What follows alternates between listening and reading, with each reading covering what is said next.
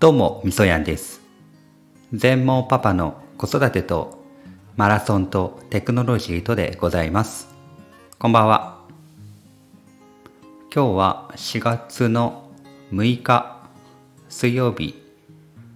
今は20時30分ぐらいになったところです。春になって桜が満開と言っていたんですけどここ最近天気がね悪天候が続いていてちょっと桜も散りかけているのかなという年の状況でございます。皆さんの地域ではどうでしょうか？えーとね今日の収録も手話の MV88 プラスビデオキットを使用しています。このビデオキマイク、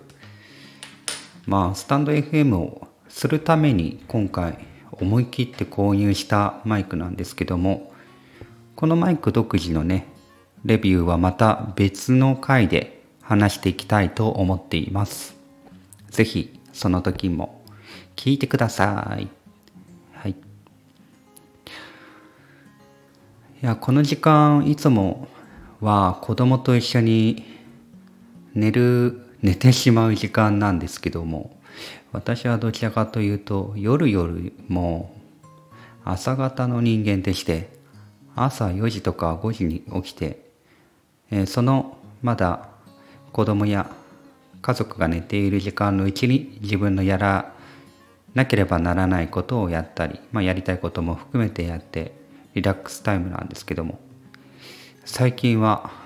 こうしてね子供は先に寝て自分は起きているということが増えてきています。ちょっと辛いですね。辛いっす。えーっていうのも夜に行われる会議が今多くなってきていて昼は仕事夜は夜の仕事まあ仕事ですよね。いろんな集まりの会議があってこの後もまた会議があってですねちょっと憂鬱な気分ではあるんですけどもはいコーヒーを飲みながらですね頑張りたいなと思っています。まあそれはさておき、えいよいよ明日が子供の入園式になっています。朝10時半スタートって言ってさっき10時ぐらいに家を出ればいいのかなと妻と話していたんですけどもちょっと妻と、えー若干夫婦喧嘩気味なので、えー恐れ多い感じで、えーですけどもはい入園式はね明日は気持ちよく、えー子供を幼稚園に行かせられるようにしたいなと思っています。あとはそうですね。まあ年度始めって忙しくてやることが多いですよね。まあ仕事もそうですけども。えーまあいろいろとこの時期って、まあ、私の仕事の関係だといろんな